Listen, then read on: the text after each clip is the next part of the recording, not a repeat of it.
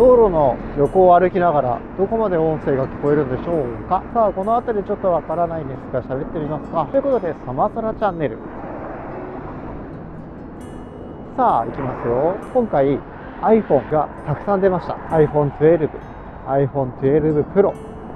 そして iPhone12 mini iPhone12 Pro Max 4種類出ていろんな iPhone があって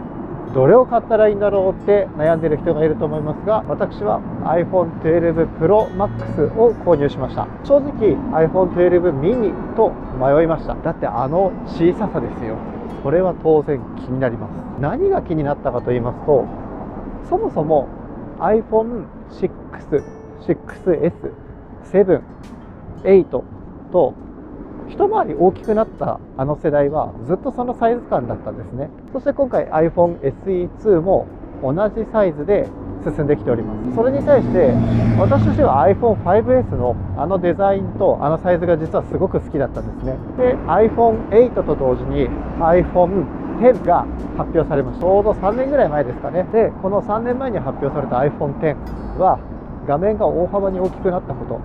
それからカメラが2つついて当時出てたプラスシリーズと同じく2つのカメラがつくというところが魅力的だったのでそちらを購入しました。そして通常であれば iPhone は2年ごとに私携帯の更新というか、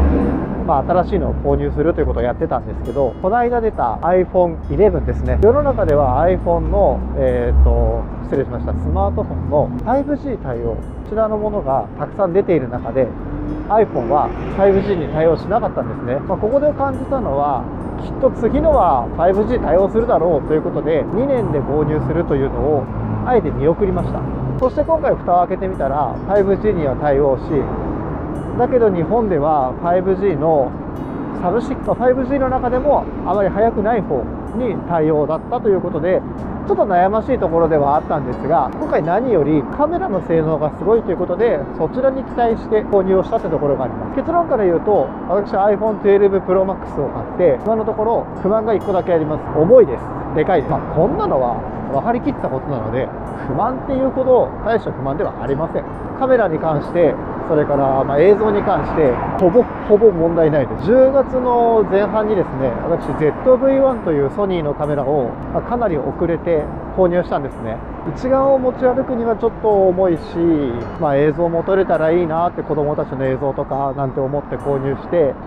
買ってすごく満足してたんですね。では先日ちょっと自分の不注意でカメラのレンズを壊し修理に出していたんですがその間に iPhone12 Pro Max が私の手元に届きました。その結果どうなったかと言いますとえ ZV-1 いらなくね？と思うぐらい動画の画質はそして手ブレ補正が良かったです。もちろんセンサーサイズが違ってレンズの明るさも違うので被写体を撮った時のボケみは違います。だけど風景とか撮る分には正直何の問題もありません。この辺はやはり iPhone の脳みそ A14 バイオニックでしたっけ？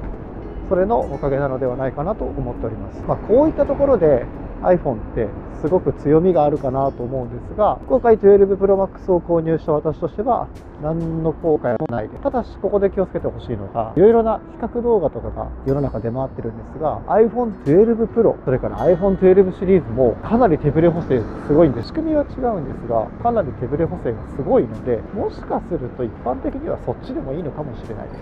ということで一度触ってみた方がいいかもしれません。それでは今日はこの辺で。